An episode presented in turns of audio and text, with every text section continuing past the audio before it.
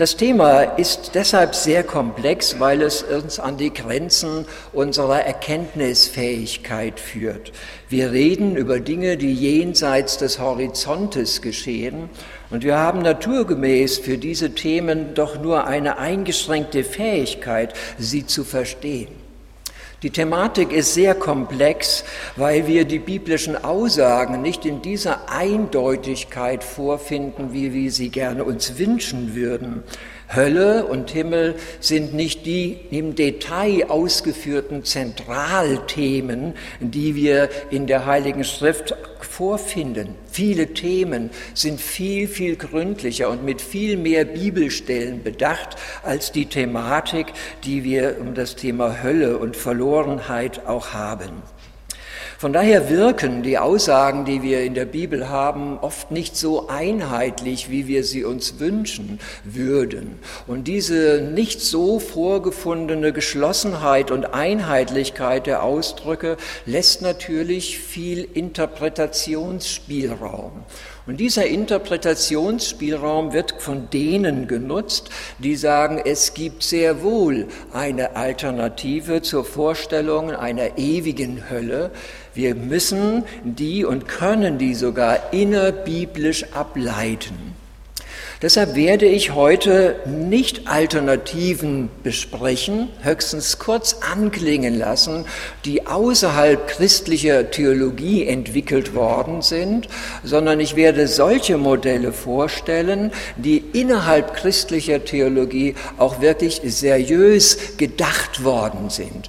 Denn wenn wir in den weiten Rahmen der Weltreligionen hineingehen, dann haben wir natürlich eine Unzahl von Vorstellungen über das jenseitige Leben, aber wir wollen uns ja zentral mit der Frage beschäftigen, wie wir als Christen, als Theologen, vor allen Dingen auch als evangelikal geprägte Theologen über dieses Thema denken können und denken müssen. Wenn man überlegt, welche Alternativen zur Hölle gibt es, bleiben eigentlich nur zwei Möglichkeiten übrig. Die eine Möglichkeit wird mit dem Fremdwort der Annihilation benannt. Die Annihilation geht davon aus, dass der Mensch nicht ewig lebt, und dass es keine zeitlos ewige, unbegrenzte Hölle gibt, sondern es wird eine Zeit kommen, in der unbußfertige Sünder vernichtet werden in ihrer Existenz. Auf diese Weise kann es eine Hölle geben, aber sie würde auf alle Fälle leer sein. Und eine leere Hölle ist für uns nicht ein wirkliches Denkproblem. Die zweite Auffassung ist die entgegengesetzte, die geht davon aus, dass die Hölle aus einem anderen Grund leer ist. Sie ist aus diesem Grund leer, weil das Heil, das in Christus geschaffen worden ist, im letzten Ende alle Wesen erreicht. Und mit Wesen meine ich eben nicht nur die Menschen, sondern auch alle geistigen Wesenheiten, die wir als Engel, Fürsten, ja Dämonen beschreiben, einschließlich Satans selbst. Es geht dieser Gedanke von einem universalen Heil aus, in dem auch hier eine Hölle überflüssig wird. Sie erübrigt sich deshalb, weil sie leer ist. Alle Wesen sind in eine Ureinheit mit Gott zurückgekehrt. Diese beiden Auffassungen der Annihilation und des Heilsuniversalismus sind meiner Kenntnis und meines Erachtens die einzigen wirklich seriösen Modelle, alternativ über Hölle nachzudenken. Denn sie helfen uns bei unserer Denkproblematik, wie Gott ein liebender Gott sein kann, wie es eine ewige Strafe geben kann, wie man sich als Christenmensch im Himmel freuen sollte angesichts der Tatsache, dass eine Unzahl von Menschen in ewigem Leiden und in ewiger Pein vorhanden sind. Wir könnten Mittelwege suchen. Ein Mittelweg wäre, dass wir die Qualität der bestehenden Hölle abmildern. Das heißt, die Frage, was ist Hölle, vom Spektrum einer physischen, körperlichen, endlosen Qual bis hin zu einer moderaten Sicht, Hölle ist eigentlich nur Distanz zu Gott Letztlich bleibt aber Hölle bestehen. Sie wechselt nur in der Intensität dessen, was wir Strafe nennen, aber sie ist nicht wirklich eine Alternative. Als ich über dieses Thema mich vorbereitet habe, habe ich einmal jemanden gefragt, was denkst du denn, wenn es keine Hölle gäbe, was wäre denn eine Alternative? Und er ist sehr schnell auf eine Antwort gekommen, die auf gewisse Zwischenlösungen hinführt. Und da möchte ich zwei Zwischenlösungen vorstellen. Und die erste verwundert sie, weil sie sagen, das ist ja doch gar keine christliche Zwischenlösung. Es ist der Gedanke der Reinkarnation, der Gedanke der Wiedergeburt. Diese Lehre der Reinkarnation ist tatsächlich nicht typisch christlich. Sie kommt aus dem Mystizismus, den östlichen Religionen, aus dem Hinduismus und Buddhismus. Und diese Lehre beruht vor allen Dingen auf dem Grundsatz, dass jeder Mensch in einem nächsten Leben das erntet, was er in diesem Leben gesät hat.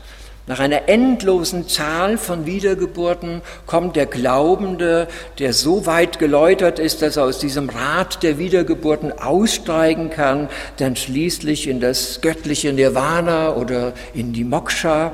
Und dadurch kommt er aus diesem Rad der Wiedergeburten und des Leidens hinaus. Dabei wird allerdings die menschliche Identität aufgelöst. Es ist dieses Bild, dass ein Wassertropfen ins Meer fällt, so fällt die einzelne Seele in das Ursächliche zurück. Das Brahma löst sich im Brahman auf und kein Mensch kann mehr unterscheiden, wo fängt der Wassertropfen an, wo hört er auf, in dem großen Meer. Das Ziel ist nicht die Vollendung von Persönlichkeit, sondern es ist die Auflösung von Persönlichkeit und dadurch haben wir einen fundamentalen Unterschied zum christlichen Erlösungsverständnis. Nun gibt es Leute, die tatsächlich diesen Ansatz der Reinkarnation versucht haben, mit christlichem Denken zu verbinden. Wir finden diese Gedanken vorwiegend allerdings in Kreisen, die wir heute in den Bereich der Esoterik, des Sektenwesens einordnen würden. Die Anthroposophie beispielsweise hat den Gedanken der Reinkarnation aufgenommen oder die Christengemeinschaft, die ja gedanklich von der Anthroposophie abhängt. Aber auch die mittelalterliche Sekte der Albigenser sind von einer Reinkarnation ausgegangen. Wenn man versucht, sie zu begründen, hat man zwei Begründungsmuster. Das eine ist, man weist auf Johannes den Täufer hin, der als der wiedergekommene Elia gesehen wird. Und dann versteht Elia nicht als symbolisch, sondern als Person identisch. Dann würde man nach Matthäus 17, 10 bis 13 die Erwartung haben, dass die Reinkarnation des alttestamentlichen Propheten Elia zu erwarten sei. Die zweite Stelle bezieht sich auf Johannes 9, Vers 1 bis 13, wo die Frage gestellt wird, ob der Blindgeborene eventuell gesündigt habe, um diese Strafe der Blindgeburt zu bekommen. Da er blind geboren wurde, könnte er ja nur vorgeburtlich gesündigt haben. Und das würde ein Indiz sein für eine Reinkarnationslehre. Allerdings weist Jesus diese Annahme ja zurück. Esoterische Gruppierungen arbeiten sehr gerne mit dem Aufenthalt Jesu in Ägypten, Flucht aus Ägypten. Jesus sei eingewiesen worden in die esoterischen Geheimnisse Ägyptens und aus diesem Hintergrund hätte er dann auch die Lehre der Reinkarnation vertreten. Wir lehnen die Lehre der Reinkarnation aus verschiedenen Gründen ab. Sie ist erstens ein Weg der Selbsterlösung und geht natürlich von einem optimistischen Menschenbild aus. Es liegt in meiner Fähigkeit, meine Erlösung zu erwirken. Die Reinkarnation muss sich die Frage stellen lassen, ob sie nicht eine Art Hölle auf Erden ist. Denn millionenfach immer wieder ins Leiden hineingeboren zu werden, scheint mir nicht sehr heilsam und keine sehr unhöllische Vorstellung. Deshalb ist die Frage, ob eine millionenfache Wiedergeburt auf dieser Erde faktisch nicht doch eine endlose Höllenerfahrung wäre. Die Erlösung durch Jesus Christus tritt natürlich völlig in den Hintergrund.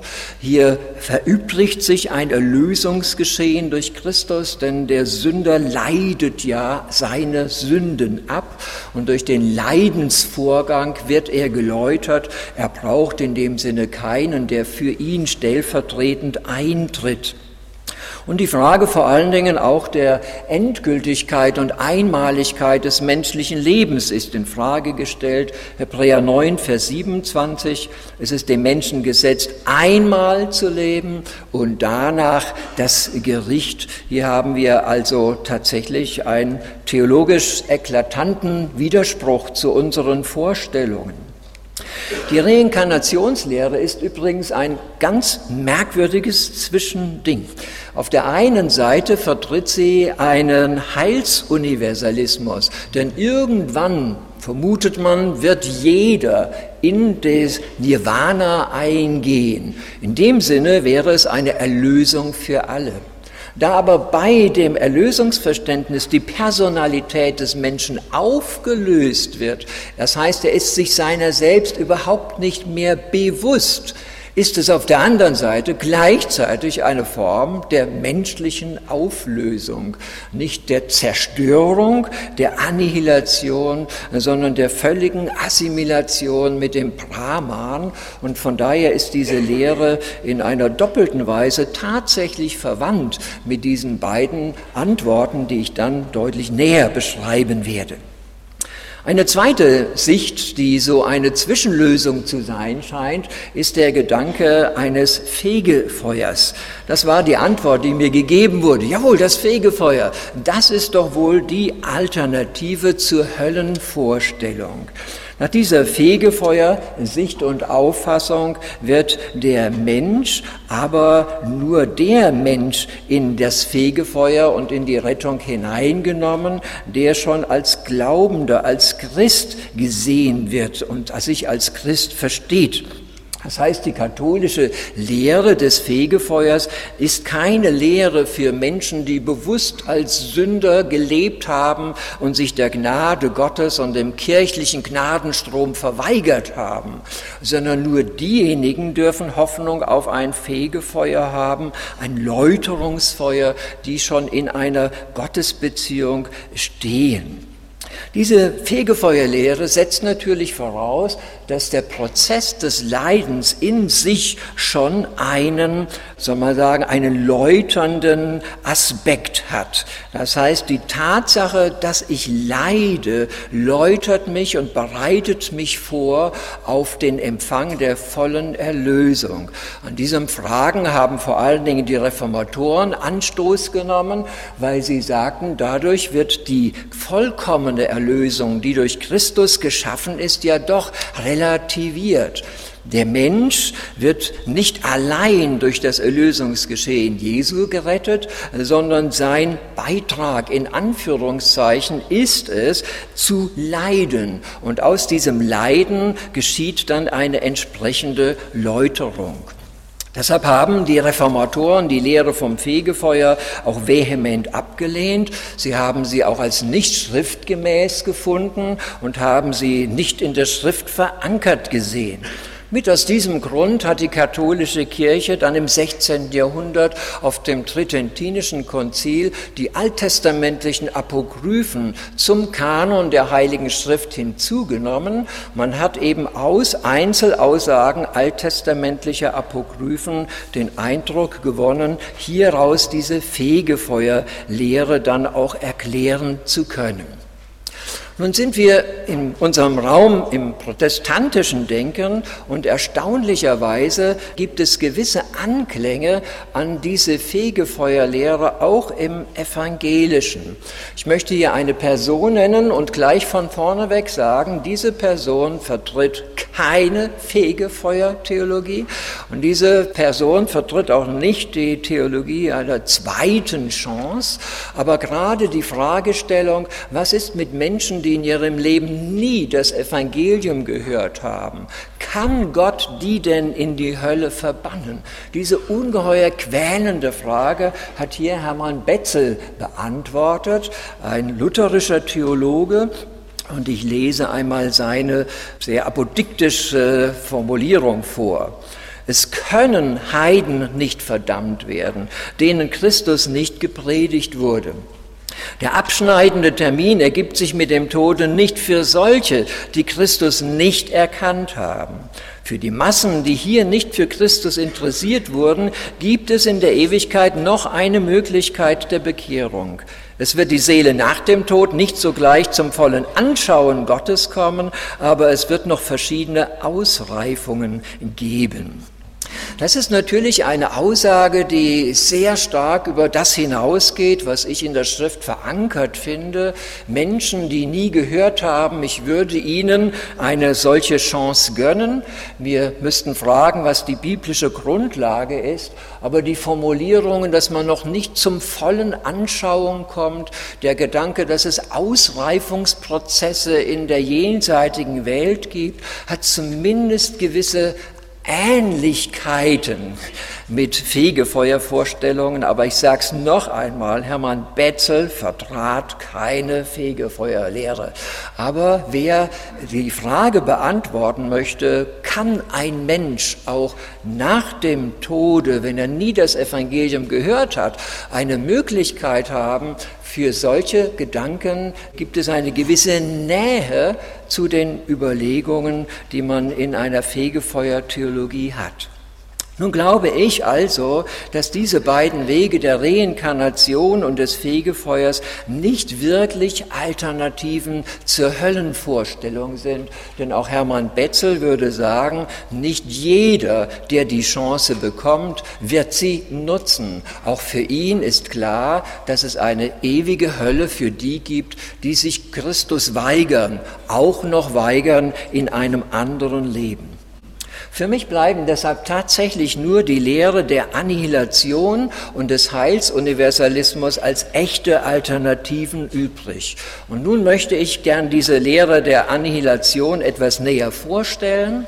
Ich möchte Grundgedanken nennen. Ich möchte etwas zur Geschichte sagen.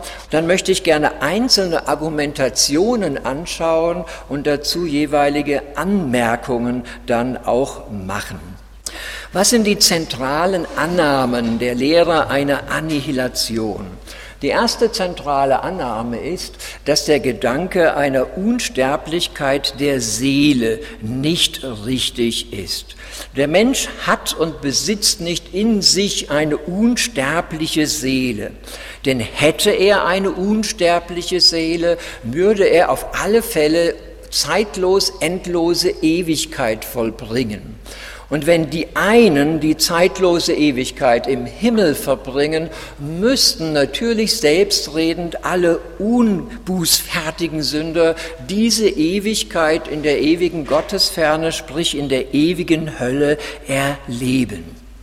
Leute, die eine Annihilation vertreten, reden deshalb von einer bedingten Unsterblichkeit. Das heißt, Unsterblichkeit hat der Mensch nicht in sich, sondern er bekommt sie unter bestimmten Bedingungen von Gott zugesprochen. Sind diese Bedingungen nicht erfüllt, hat der Mensch keine unendlich ewig lebende Seele. Und wenn ein Mensch diese unendlich lebende Seele nicht hat, die Unsterblichkeit, müsste er folglich auch plausibel nicht in einer unendlichen unendlichen Hölle seine Dasein verbringen.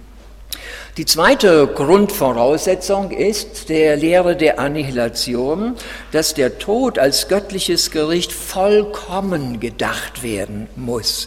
Das heißt, der Tod als Strafe Gottes im Gericht ist die endgültige Auslöschung der Existenz eines Menschen. Demnach bedeutet der biologische Tod, dass er im gewissen Sinne zwar das menschliche Leben auslöscht oder beendet, Kommen da noch rauf, eine recht komplizierte Thematik, aber dass es darauf hinausläuft, dass der Tod, den Gott sozusagen als zweiten Tod verordnet, die völlige Auslöschung bedeutet. Denn Tod muss ja dann irgendwie auch tot sein. Wie kann man tot und lebend sein? Wie kann man lebend Tod erfahren? Das wäre ein Widerspruch in sich selbst. Die dritte Frage oder die dritte Grundannahme wird von Leuten, die Annihilation vertreten, unterschiedlich beantwortet. Die Frage nämlich, wann wir uns zeitlich diese Auslöschung des Menschen vorstellen müssen. Und da gibt es in der Regel drei verschiedene zeitliche Orte, an denen es festgemacht wird. Der eine Ort ist der unmittelbar körperliche Tod. In dem Moment, wo ein Mensch leiblich stirbt, tritt auch vollkommen seine Auslöschung und seine Vernichtung ein. Diese Auffassung, äh, werde ich noch einmal ansprechen, hat doch erhebliche Probleme, weil uns die Heilige Schrift doch irgendwo sehr deutlich zu erkennen gibt, dass der Mensch auch nach diesem Leben noch in der Ewigkeit zu finden ist, wie auch immer. Aber Einzelne vertreten sogar diese Auffassung. Die zweite Auffassung, die vertreten wird, ist, dass äh, bei der allgemeinen Auferstehung die einen zum Leben auferstehen, die anderen zum Gericht.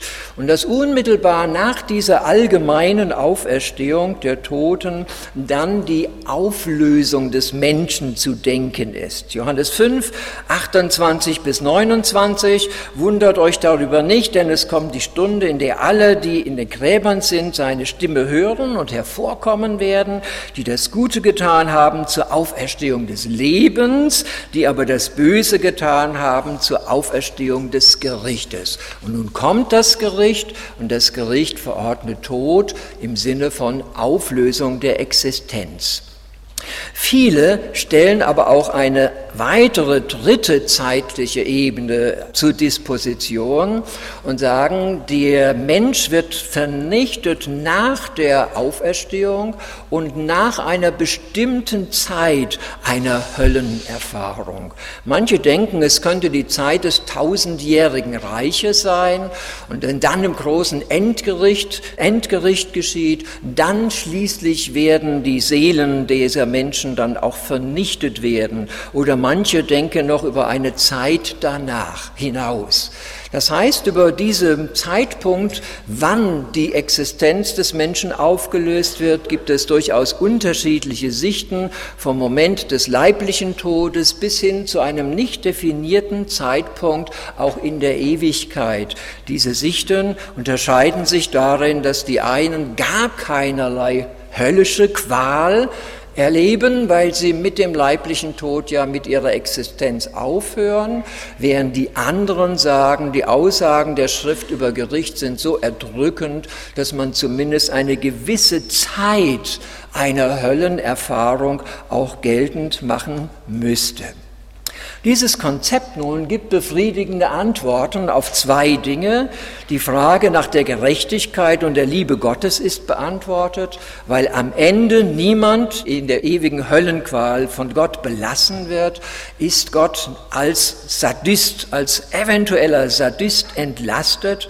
Er muss nicht ein grausamer Gott sein, der endlos lange dem Leiden seiner Schöpfung zuschaut.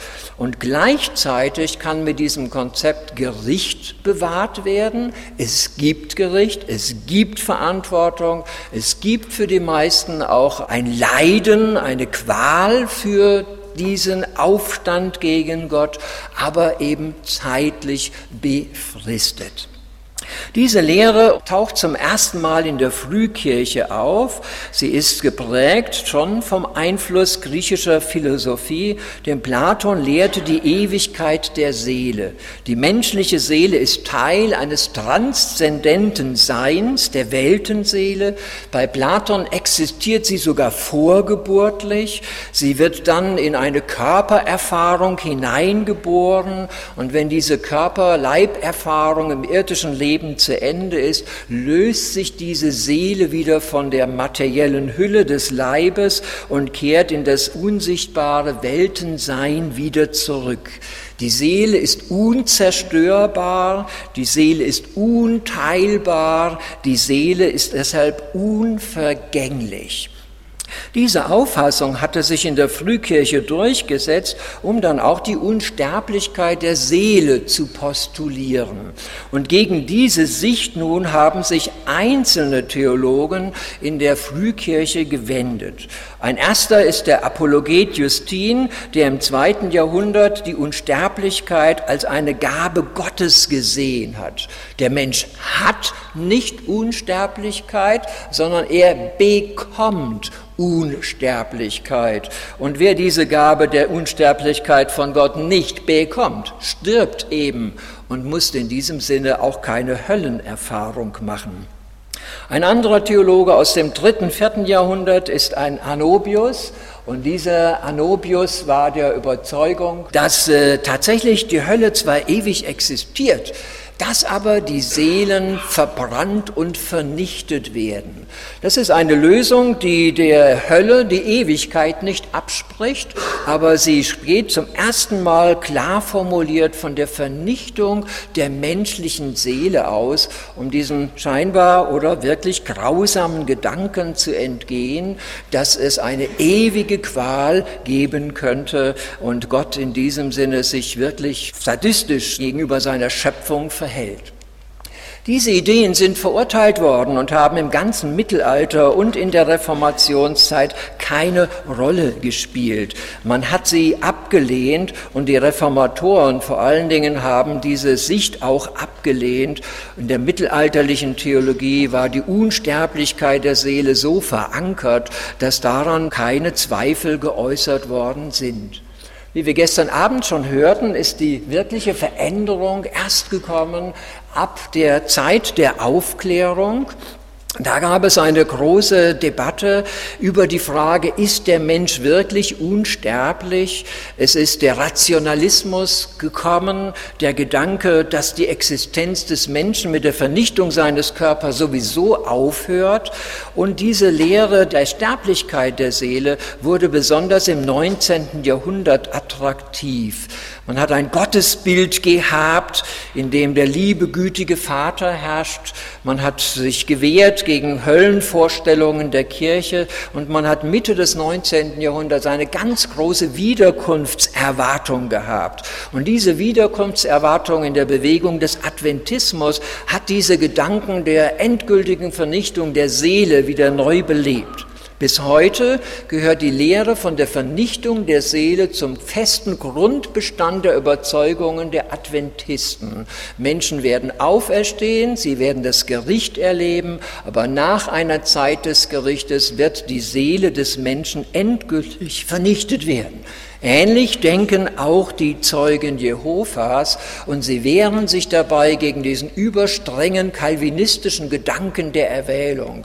Gott erwählt den einen zum Heil, der andere wird in die ewige Verlorenheit erwählt und dieser Gedanke scheint so grausam und fürchterlich, dass man sich gegen diesen Gedanken dann auch wehrt. Man muss auch zugeben, dass extreme kalvinistische Betonungen auch wirklich äh, diesem Gedanken Vorschub leisten konnten. Eine größere Debatte, da sind wir schon im Jahre 1988, hat es tatsächlich in England gegeben. John Stott, der ja ein bekannter, renommierter evangelikaler Theologe ist, äußert 1988 zum ersten Mal vorsichtig, ob diese Annihilationslehre nicht doch auch eine gewisse Berechtigung hat. In den nächsten Jahren legt er sich auf diese Lehre fest und tritt eine große Diskussion los, auch unter der Evangelischen Allianz in England. Wir haben hier in Deutschland das wahrgenommen, aber diese hitzige Diskussion darüber ist nicht wirklich so spürbar, zumindest meinem Empfinden nach, bei uns angekommen. Aber wir merken, dass dieser Gedanke einer Auflösung des Menschen sich tatsächlich in immer weiteren Kreisen etabliert und dass es immer mehr auch evangelikale Theologen gibt, die damit liebäugeln. Nun, wie könnte man es begründen? Der erste Gedanke ist, wie ist das eigentlich mit der Seele des Menschen? Ist sie unsterblich? An dieser Stelle wird von Annihilisten gerne auf Römer 6, Vers 23 verwiesen. Denn der Lohn der Sünde ist der Tod. Die Gnadengabe Gottes aber ist das ewige Leben. Oder auf Johannes 3, Vers 16, dass alle, die an den Glauben nicht verloren gehen, sondern das ewige Leben haben. Klingt wie, ich habe das ewige Leben nicht, sondern ich bekomme das ewige Leben. Das ewige Leben als eine Gabe Gottes und entsprechend als eine nicht gegebene Gabe Gottes, wenn Sünder unbußfertig bleiben und unter das göttliche Gericht kommen. Für mich ist zu bedenken, ob diese Angst vor griechischer Philosophie berechtigt ist. Immer wieder wird das genannt, dass unsere Seelenvorstellung vom Platonismus geprägt worden sei. Und ich glaube, dass das auch teilweise stimmt.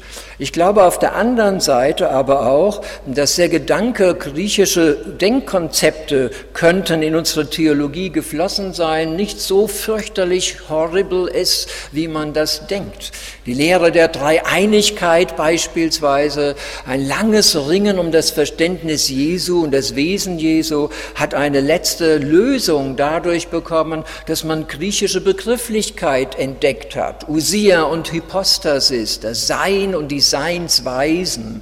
Und auf diese Weise hat es eine fundamentale Klärung eines riesigen theologischen Problems gegeben. Und der Ansatz dazu ist gekommen durch eine Begrifflichkeit, die jetzt nicht typisch neutestamentlich, aber dadurch nicht automatisch schon sündhaft und irrelevant wird. Solche theologischen Konzepte werden ein Problem, wenn sie über die Schrift hinausgehen. Eine zweite Thematik ist tatsächlich, können wir die Unsterblichkeit von der, des der menschlichen Seele tatsächlich so ableiten aus der Heiligen Schrift? Das ist nicht so unproblematisch, wie man denkt. 1 Timotheus 6, 16, Unsterblichkeit hat allein Gott.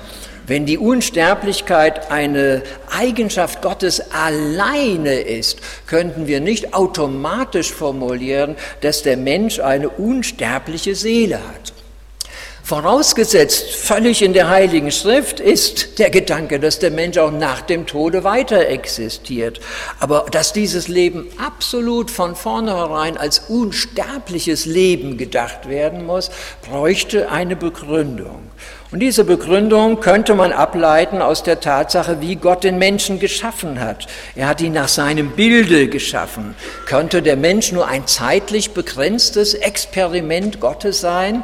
Und irgendwann einmal ist dieses Experiment, ein Gegenüber zu haben, vielleicht zu Ende gekommen? Oder hat Gott nicht bei der Schaffung des Menschen schon auf Ewigkeit ihn im Bilde Gottes geschaffen?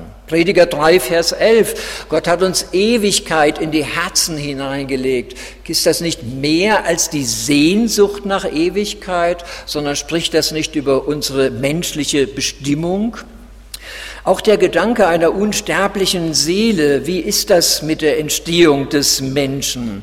Geschaffen aus der Erde, Gott blies ihm seinem Lebensodem ein, ist das, was Gott hier geschaffen hat, nicht dadurch, dass er seine Lebensodem eingab, etwas Unsterbliches? Es ist allerdings deutlich in der Schöpfungsgeschichte, es steht nicht, der Mensch hat eine unsterbliche Seele, sondern der Mensch ward eine unsterbliche Seele. Wir müssten hier uns sehr lange, was ich nicht kann, über die Frage unterhalten, wie ist das mit dem Menschen? Dichotom, Trichonom, Geist, Leib, Seele, ein ungeheuer komplexes Thema, das ich hier nicht entfalten kann. Aber der Mensch ist eine Individualität und die Individualität des Menschen bleibt auch über den Tod hinaus erhalten. Ob wir das mit Geist festmachen oder Seele, das ist eine schwierige Frage. Von der Theologie Gottes, Matthäus 22, 32, Gott ist nicht ein Gott der Toten, sondern der Lebenden. 1. Korinther 15, 28, alles hat Christus Gott untergeben und gegeben. Sind das nicht Hinweise auf eine Unsterblichkeit? Und ist nicht auch das ewige Leben, das Christus gibt? 1. Korinther 15, 51, ein Leben, das zunächst einmal alle bekommen, das mehr von der Qualität spricht einer neuen Leiblichkeit, aber auch ausdrückt, dass hier ewiges Leben mitgedacht ist. Das heißt aber für mich, dass es wirklich nicht so leicht ist, die Ewigkeit des menschlichen Lebens zu belegen. Aber es gibt für mich dennoch viele Indizien, die dahin führen. Annihilisten würden an dieser Stelle natürlich gerne Römer 6, Vers 23 noch einmal genannt haben. Der Sünde Sold ist der Tod, die Gabe Gottes das ewige Leben. Bedeutet das aber im Umkehrschluss, dass ein Mensch, der nicht die Gabe des Lebens bekommen hat, aufhört zu existieren? Oder ist hier mit dem ewigen Leben nicht vielmehr die Qualität des Lebens gemeint? Ich glaube auch, dass die Frage nach der Unsterblichkeit des Menschen gar nicht so entscheidend ist, denn Gott hat alle Möglichkeiten. Der Mensch hat Unsterblichkeit, aber Gott entzieht sie dem Unglaubenden. Der Mensch hat Unsterblichkeit und als Christ behält er sie. Der Mensch hat keine Unsterblichkeit und als Ungläubiger bekommt er sie auch nicht als Gabe. Der Mensch hat keine Unsterblichkeit, aber der Christ bekommt sie als Gabe. Alle Varianten sind möglich und wir könnten nicht sagen, dass Gott nicht in der Lage wäre, in seinem Gericht irgendeine dieser Varianten nicht zu tun. Die Frage wäre, wie plausibel ist, dass er es tut und haben wir andere Belegen. Deshalb ein weiterer Gedanke. Der Tod als Gericht Gottes muss so umfassend gedacht werden, dass er die Vernichtung des Menschen einschließt. Der zweite Tod, Offenbarung 20, Vers 14. Oder wenn Jesus in Matthäus 10, 28 davon spricht, dass einer, nämlich Gott, die Seele zerstören kann, ist das nicht ein Hinweis dafür, dass man Tod total denken muss, als völlige Annihilation? Allerdings wird der Begriff Tod häufig auch übertragen gebraucht. Da sollen die Toten ihre Toten begraben, sagt Jesus, und sie leben noch. Denn wie der Leib ohne Geist tot ist, so ist auch der Glaube ohne Werke tot, sagt Jakobus in Kapitel 2, Vers 26. Ist Tod nicht vielmehr die Trennung von Gott, eine Qualität, oder muss man den Tod als die Totalität der Vernichtung verstehen? An dieser Stelle würden Annihilisten auf Begriffe wie Apollymie hinweisen, zerstören und einen Menschen total vernichten. Aber diese Begriffe müssen nicht unbedingt bedeuten, dass die Existenz aufhört, sondern es kann von Verlorensein ganz allgemein auch sprechen. Ein drittes Argument, biblische Bilder vom Gericht lassen auf eine zeitliche Begrenzung schließen und damit auf Vernichtung. Der Tod ist ja doch etwas, was hier auch in Bildern des Feuers ausgedrückt wird. Oder der Wurm, der nie aufhört zu fressen. Es ist der Feuersee in der Offenbarung. Selbst wenn wir nicht den Begriff Tod nehmen für die Auslöschung der Existenz, müssten wir dann nicht mit diesen Bildern Feuerwurm und Feuersee doch den Gedanken haben, dass es zu einer völligen Vernichtung des Menschen kommen müsste. Vertreter der Annihilation verstehen diese Bilder als Endziel. Das Feuer verzehrt am Ende alles, der Wurm frisst am Ende alles vollständig auf, der Feuersee vernichtet am Ende alles und damit ist eben die Auslöschung auch gemeint. Die Frage ist allerdings, ob Jesus das wirklich meint. Das brennende Feuer, der nicht sterbende Wurm zielen ja vielleicht doch nicht darauf abzuzeigen, dass irgendwann das ewige Feuer aufgezehrt hat, sondern das Schreckliche des Gerichtes besteht ja gerade darin, dass es nie aufhört, dass der Wurm nie aufhört zu fressen. Ansonsten müsste man ja doch erwarten, dass Jesus formulieren würde, wo der Wurm dich frisst und das Feuer dich verzehrt. Das wäre Annihilation. Aber dass es nie endet, zeigt doch, dass Jesus hier eher von einer ewigen Leidenspein ausgeht, als von einem Verzehrtwerden. Auch der Begriff des Ewigen wird an dieser Stelle angeführt, die ewige Strafe. Und auch hier kommt der Gedanke, begegnet uns im Heilsuniversalismus noch einmal, dass das Wort Ionios ja einen Zeitabschnitt bedeutet. Das heißt, das Leben ist ein Leben, das für eine bestimmte Zeit gegeben ist und danach beendet ist. Hebräisch gedacht, ist das falsch? Die Kombination von Ewigkeit zu Ewigkeit bedeutet nicht eine endlose Aufeinanderfolge von einzelnen Zeitabschnitten, sondern der Hebräer markiert Anfang und Ende und dazwischen die Ewigkeit. Deshalb von Ewigkeit zu Ewigkeit meint endlos. Und so mussten die Zeitgenossen Jesu seine Worte auch verstehen. Die Lehre von der ewigen Höllenqual widerspricht dem biblischen Verständnis eines liebenden Gottes. Passt das zum Wesen Gottes? John Wenham formuliert, was immer jemand sagen mag, die Vorstellung von einer endlosen Qual klingt für mich nach Sadismus, nicht nach Gerechtigkeit. Und dieser Gedanke spielt ja auch das Urmotiv in der Lehre der Annihilation. Wie können wir ewige Hölle mit einem liebenden Vater miteinander verbinden? Einige ganz kurze Gedanken dazu. Zunächst einmal ist erstaunlich, dass man über Jahrhunderte hinweg diesen Widerspruch gar nicht empfunden hat. Es ist ein neuer Widerspruch, der darauf hinweist, dass unsere Vorstellungen von Gericht, von Gerechtigkeit, von Liebe Gottes offensichtlich doch einem starken Wandel unterworfen sind. Einem Wandel, der mit der Zeit auch der Aufklärung zu verbinden ist. Welche Wertstellungen haben wir eigentlich, um zu einer solchen Einschätzung und einem solchen Bild Bild von Liebe Gottes zu kommen. Auffallend ist für mich als nächstes auch, dass gerade der, der die Verkörperung der Liebe ist, nämlich Jesus Christus, mit am häufigsten über die Konsequenz redet, nicht in das Reich Gottes eintreten zu wollen. Offensichtlich hat Jesus selbst keinen Widerspruch darin gefunden, einen liebenden Vater zu verkündigen und gleichzeitig von der Konsequenz einer ewigen Verlorenheit zu reden. Wenn das in Christus selbst kein Widerspruch Widerspruch gewesen ist, müssten wir uns bemühen, Christus zu verstehen, um ihm und seinen Gedanken nachzudenken. Man könnte einwenden, dass Gott allein das Recht hat, festzulegen, welches Maß an Strafe gegeben hat.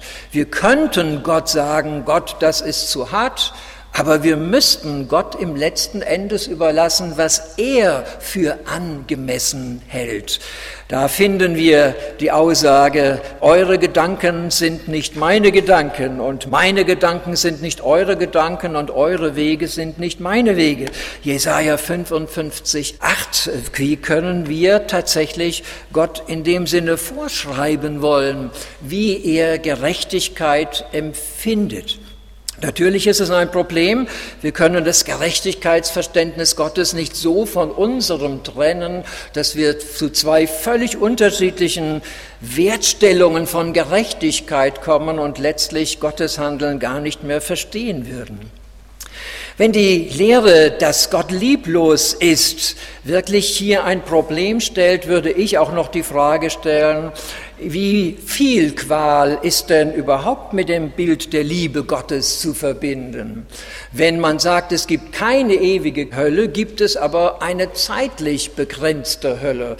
Und nun würde ich die Frage stellen, wie viel Höllenqual verkraftet denn unser Bild vom liebenden Vater?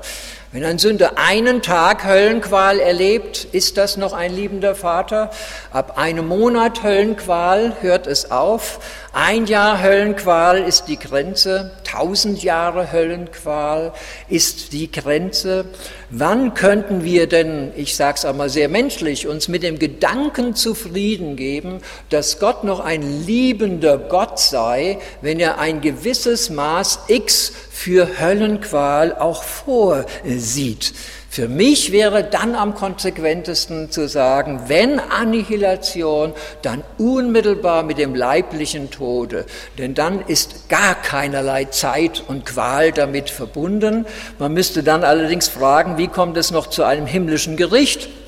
Da würden Leute antworten, das geht. Hier wird einer in Abwesenheit gerichtet. Der Mensch ist schon gestorben, er hat das Gerichtsurteil schon erlebt und im Nachhinein wird er verurteilt. Man könnte Prozesse nennen, beispielsweise auch kirchliche Ketzerprozesse, wo ein Mensch schon längst verrottet war. Wycliffe wurde exhumiert, seine Knochen wurden nach Konstanz zum Konzil gebracht, er wurde nachträglich verurteilt und seine Knochen nachträglich verbrannt. Es gibt also Beispiele, wo das Urteil schneller vonstreckt wird als das Gericht. Und man könnte sagen, Gott nimmt dieses Gericht dann, um zu demonstrieren seine Heiligkeit und seine Gerechtigkeit. Der Gedanke des vollständigen Sieges wird in Frage gestellt. Diesen Gedanken möchte ich noch ein paar Sätze bringen, dann zwei kleine Mini-Gedanken. Die Vorstellung einer ewigen Höllenqual, also spricht dem Gedanken eines vollständigen Sieges am Ende. Heißt es nicht in 1. Korinther 15, 28, Gott wird alles in allen sein? Oder in Epheser 1, Vers 10, dass alles unter Christus untertan wird, die Lehre der Apokatastasis. Ist das nicht der vollständige Sieg? Und wie kann der Sieg Gottes vollständig gedacht werden, wenn es eine Hölle gibt, in der die Auflehnung gegen Gott fortbesteht? An dieser Stelle glaube ich, dass wir falsche Vorstellungen von der Hölle haben. Viele glauben, die Hölle ist ein Ort, ein herrschaftsfreier Ort, der Gottes Zugriff äh, leider unterworfen ist. Satan wird in ewiger Rebellion der Chef der Hölle sein und die Hölle ist das permanente Widerstandsnest gegen Gottes Herrschaft, sodass Gott permanent den Daumen draufhalten muss, dass aus der Hölle heraus der Widerstand gegen ihn sich nicht formiert. Wenn das das Hölle wäre, wäre der Sieg Gottes nicht vollendet. Hölle wird aber so nicht sein. Hölle bedeutet, oder die Unterordnung unter Gott bedeutet, dass sich alle unterordnen. Ein Satan ist völlig machtlos. Dämonen sind völlig machtlos. Die Hölle ist ein befriedeter Ort weil alle, die dort sind, wissen, dass sie zu Recht dort sind und weil sie auch dort die Herrschaft Gottes anerkennen. Von daher glaube ich, dass ein falsches Höllenverständnis diesen endgültigen Sieg Gottes in Frage stellt. Aber wenn wir fragen, wo haben wir dieses Bild her, die Hölle als ewiger, unbefriedeter Ort der Rebellion gegen Gott, dann können wir das gewiss nicht aus biblischen Aussagen ableiten. Zwei grundsätzliche Themen, die ich nur ankratzen möchte. Die Annihilation ist eventuell, ich sage es einmal vorsichtig, keine angemessene Strafe für die Sündhaftigkeit des Menschen. Augustinus weist darauf hin, dass Adam das Leben zerstört hat und das hätte ewig sein können. Deshalb, so meint er, ist auch die ewige Strafe angemessen, weil wir alle Anteil an Adam haben, haben wir auch alle Anteil am Gericht Adams. Und diese Frage führt zu einem weiteren, unterläuft die Lehre der Annihilation nicht ethische Verantwortung und ethisches Handeln. Diese Frage ist kompliziert. Jemand hat es einmal kritisch gegenüber der Annihilationslehre wie folgt formuliert. Das ist wirklich sehr provokant. Er sagt, die Annihilation ist im gewissen Sinne eine gnädige Tat Gottes und wenn man es pointierter formulieren will, eine Art Variante von Euthanasie. Das ist ein harter Begriff. Im Kern trifft er aber meiner Ansicht nach etwas Richtiges. Annihilation ist ein Gnadenerweis. Es wäre Euthanasie, damit das Leiden sich nicht weiter fortvollzieht. Ist das denkbar, dass die Sünde des Menschen einen so begrenzten Raum einnimmt, dass dann eben auch ein Tod, eine Vernichtung des Lebens dann entsprechend als Antwort Gottes gedacht werden könnte? Von daher sind das natürlich weitreichende Fragen, die mit dem, was ich hier anklingen lasse, nicht beantwortet sind. Da ist ganz viel Spielraum für Diskussion, für Einschätzung auch von unterschiedlichen Bibelstellen. Deshalb ist die Thematik schwer. Ich schließe mit folgendem Gedanken. Selbst wenn die Schrift eine Unsterblichkeit der Seele nicht lehren würde, wenn, gibt es exegetisch und dogmatisch keine hinreichenden Gründe für den Gedanken einer zeitlich begrenzten Höllenstrafe und einer schlussendlichen Auslöschung des Menschen. Deshalb kann ich mich dieser Sicht nicht anschließen, aber ich kann die Motive für diese Sicht verstehen und ich kann das Ringen um das Verständnis von Bibelstellen sehr wohl verstehen. Deshalb sind für mich Menschen, die eine Annihilation vertreten, nicht in eine Sektenkiste abzu wegzuschieben, sondern es sind sehr ernsthafte Gedanken, die aus einer ernsthaften Motivation herauskommen. Ich halte dennoch die Argumentation nicht für so schlüssig, dass der Gedanke eines ewigen Lebens und einer zeitlos ewigen Strafe damit aufgelöst wäre.